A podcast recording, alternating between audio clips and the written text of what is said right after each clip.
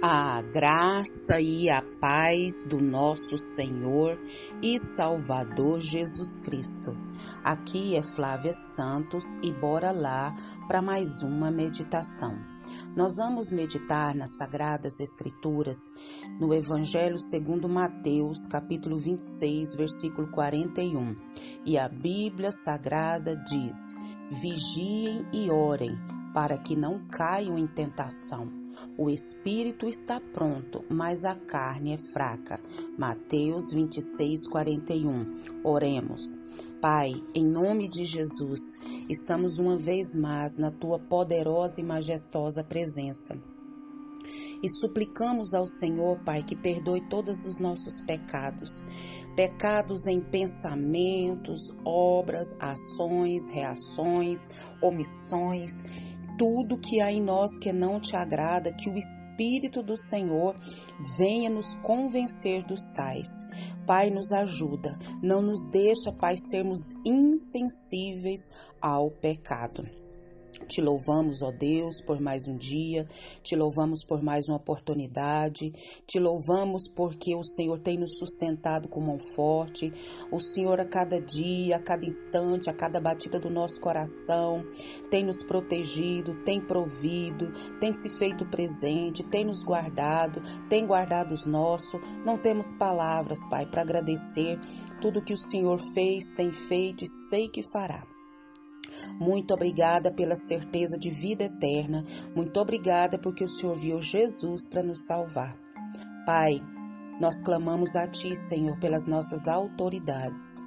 Pai, nós estamos aqui obedecendo a tua palavra que diz que é para nós orar pelas nossas autoridades.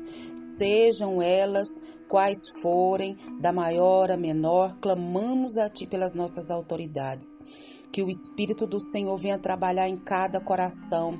Que o Espírito do Senhor, Pai, venha falar, trabalhar e que venham ser impactadas pelo poder do Teu Espírito, pelo poder da Tua palavra. Pai, clamamos a Ti, Pai, pela nação brasileira. Pai, os dias são maus, os dias são difíceis. Hoje o certo é errado, o errado é certo. Deus nos ajuda a permanecer firmes, firmes. Nos dê graça, Pai, para as coisas que estão por vir, meu Deus amado. Vem de encontro à nação brasileira. Pai, vem com reavivamento sobre essa nação. Vem com reavivamento sobre as nações. Senhor, desperta cada um, Pai, mostrando que Jesus é o único caminho. Fala conosco, meu Deus, porque nós necessitamos, Pai, da tua voz, necessitamos dos teus ensinamentos, necessitamos da tua direção, da tua capacitação. É o nosso perdido, agradecidos, no nome de Jesus. Amém. Nós vamos falar hoje sobre cavalo de Troia. Você já ouviu falar sobre o cavalo de Troia? O presente de grego, já viu falar? Pois é. O que que isso tem a ver com a nossa reflexão de hoje? Muita coisa e você vai entender. Conta-se que os gregos estavam tentando conquistar a cidade de Troia. E muito bem defendida né, era a cidade. Por quê? Porque lá tinha altos muros e resistia firmemente. Então, os atacantes construíram um cavalo de madeira oco e alojaram soldados em seu interior. Após colocarem o cavalo diante de uma das portas de Troia, retiraram-se, sugerindo que haviam desistido. Diante dessa impressão, os troianos introduziram o cavalo na cidade, permitindo que, à noite, os soldados gregos saíssem dele e abrissem os portões para os seus colegas entrarem e conquistarem a cidade. Presente de grego, já viu falar? Presente que não é tão bom, ou para não dizer que é ruim, fala isso é presente de grego. Pois é, muitas vezes eu e você estamos diante de situações em que o inimigo das nossas almas procura nos derrotar. E o inimigo, ele não desiste. Ele é persistente. Às vezes, o inimigo de Deus e o nosso inimigo coloca em nossa proximidade pessoas que de uma forma ou outra nos é, instigam a abandonar a nossa fé, abandonar a nossa conduta, abandonar a nossa postura de servos de Deus. É. Já aconteceu isso com você? Pois então, é muito comum né? Pessoas que têm comércio ou às vezes uma empresa, né? Eles sofrem pressões para agir de forma ilícita, né? Muitas das vezes até desonesta, ilegal, então, as muralhas de fé e de conduta que Deus coloca em nossa volta nos impedem o sucesso dos ataques do maligno.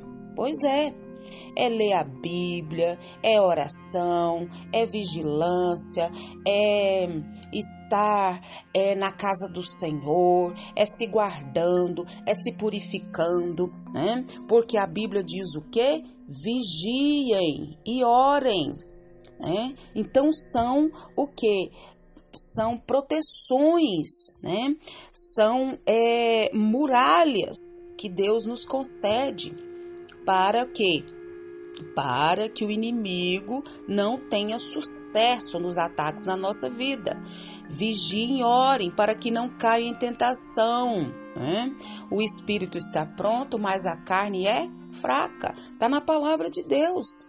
Então, o inimigo, ele, ele é tão persistente que ele não desiste. Então, ele vai mudando as estratégias e vai colocando coisas inofensivas, coisas que não tem nada a ver, e vai o que? Nos convencendo a mudar, né, a nossa postura, a nossa conduta.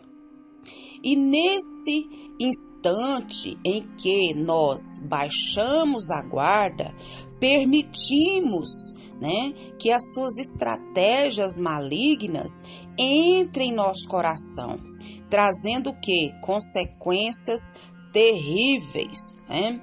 Pessoas que afirmam ser bem intencionadas podem ser o que? Ferramentas né, nas mãos do inimigo das nossas almas, rugindo como leão, querendo nos devorar, como lá o cavalo de Troia. Nossa, tão inofensivo, né? Mas está lá cheio das intenções do maligno. Então, o Senhor está falando comigo e com você nesse momento.